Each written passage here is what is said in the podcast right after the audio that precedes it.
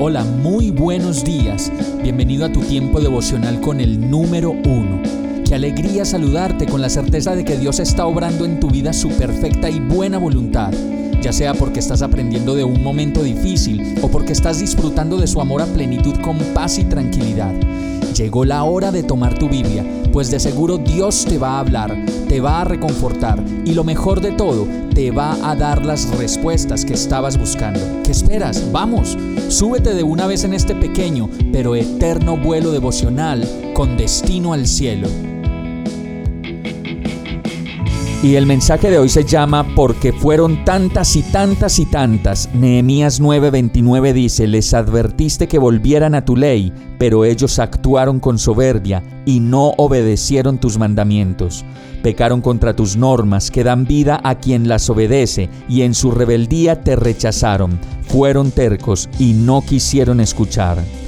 Cómo me impresiona ver en la Biblia pasajes como este, en el que el Señor una y otra vez nos muestra que la vida no la podemos vivir a nuestro acomodo, como animalitos, sino que necesitamos de su guía y dirección para todo lo que podamos hacer, de tal manera que no tropecemos tanto y tanto, y la mayoría de las veces con nuestra propia estupidez.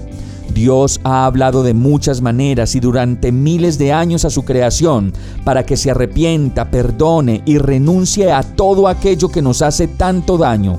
El orgullo, la arrogancia, el considerarnos mejores que los demás, la infidelidad, la lujuria, la ambición, la hipocresía, las luchas personales con las inseguridades que tenemos y la vida misma que todo el tiempo nos está poniendo a prueba. Este verso dice que Dios les advirtió a su pueblo que volvieran a su ley y a su manera de disponer la vida en abundancia para su creación, pero que ellos, textualmente lo dice una vez más el verso, actuaron con soberbia y no obedecieron sus mandamientos. Pecaron contra sus normas que dan vida a quien las obedece, y en su rebeldía lo rechazaron. Fueron tercos y no quisieron escuchar. Eso es lo que nos pasa en la mayor cantidad de situaciones en donde definitivamente no somos acertados y la embarramos otra vez y más. Por culpa de nuestra rebeldía y nuestra soberbia, no obedecemos y pensamos que haciéndolo a nuestra manera no vamos a sufrir. En cambio, por otra parte, el libro de Levítico lo explica mucho mejor y sencillo. En el verso 18.5 dice, si obedecen mis decretos y mis ordenanzas, encontrarán vida por medio de ellos. Yo soy el Señor.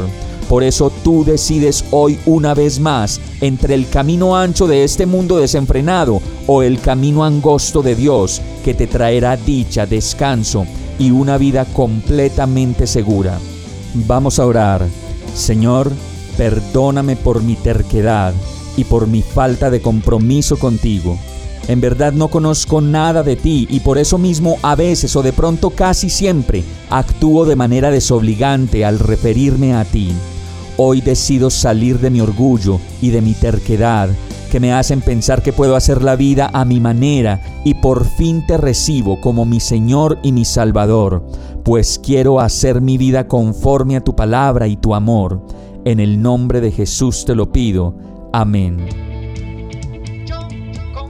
Hemos llegado al final de este tiempo con el número uno. No te detengas, sigue meditando durante todo tu día en Dios, descansa en Él, suelta los remos y déjate llevar por el viento suave y apacible de su Santo Espíritu.